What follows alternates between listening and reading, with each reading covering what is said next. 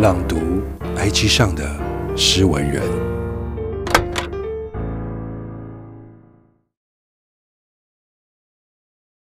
我的一首诗用了来编舞。自问诗作尚有瑕疵，很荣幸可以参与这场诗与舞与水墨的融合。外婆。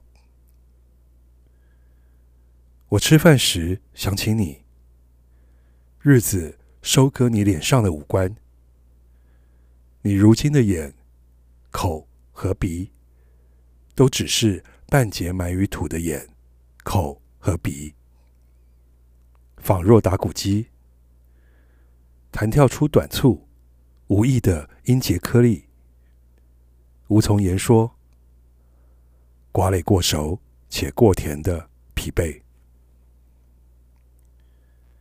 失去一张脸，等于同时失去两种语言。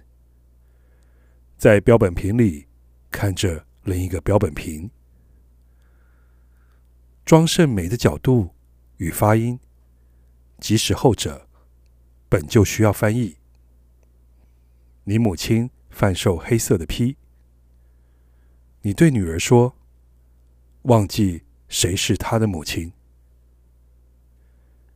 在他的城市，他叫你出门前用胶纸粘贴胸前饱满而不便凸起的粗糙图钉。他被封口前曾柔软地藏纳于你女儿以及女儿的女儿口里。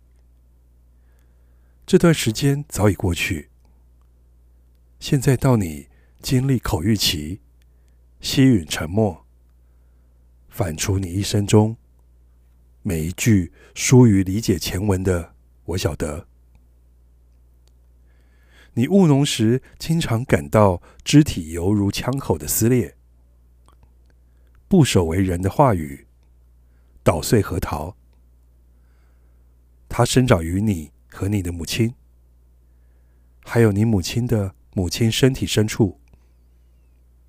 你用精血浇盖稻米，喂养当时。和后来的人，风吹皱由细小五官组成的沙丘，那五官曾令人怀疑，你非你母亲所生。无论如何，你要属于土地，并不需要属于母亲。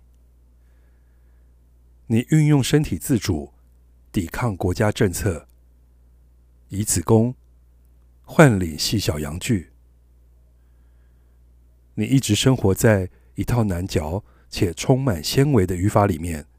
例如，当你的子孙扣起背后的金属，以承托世界的重量，你便面无表情，眼看胸前的苦瓜坠落至今。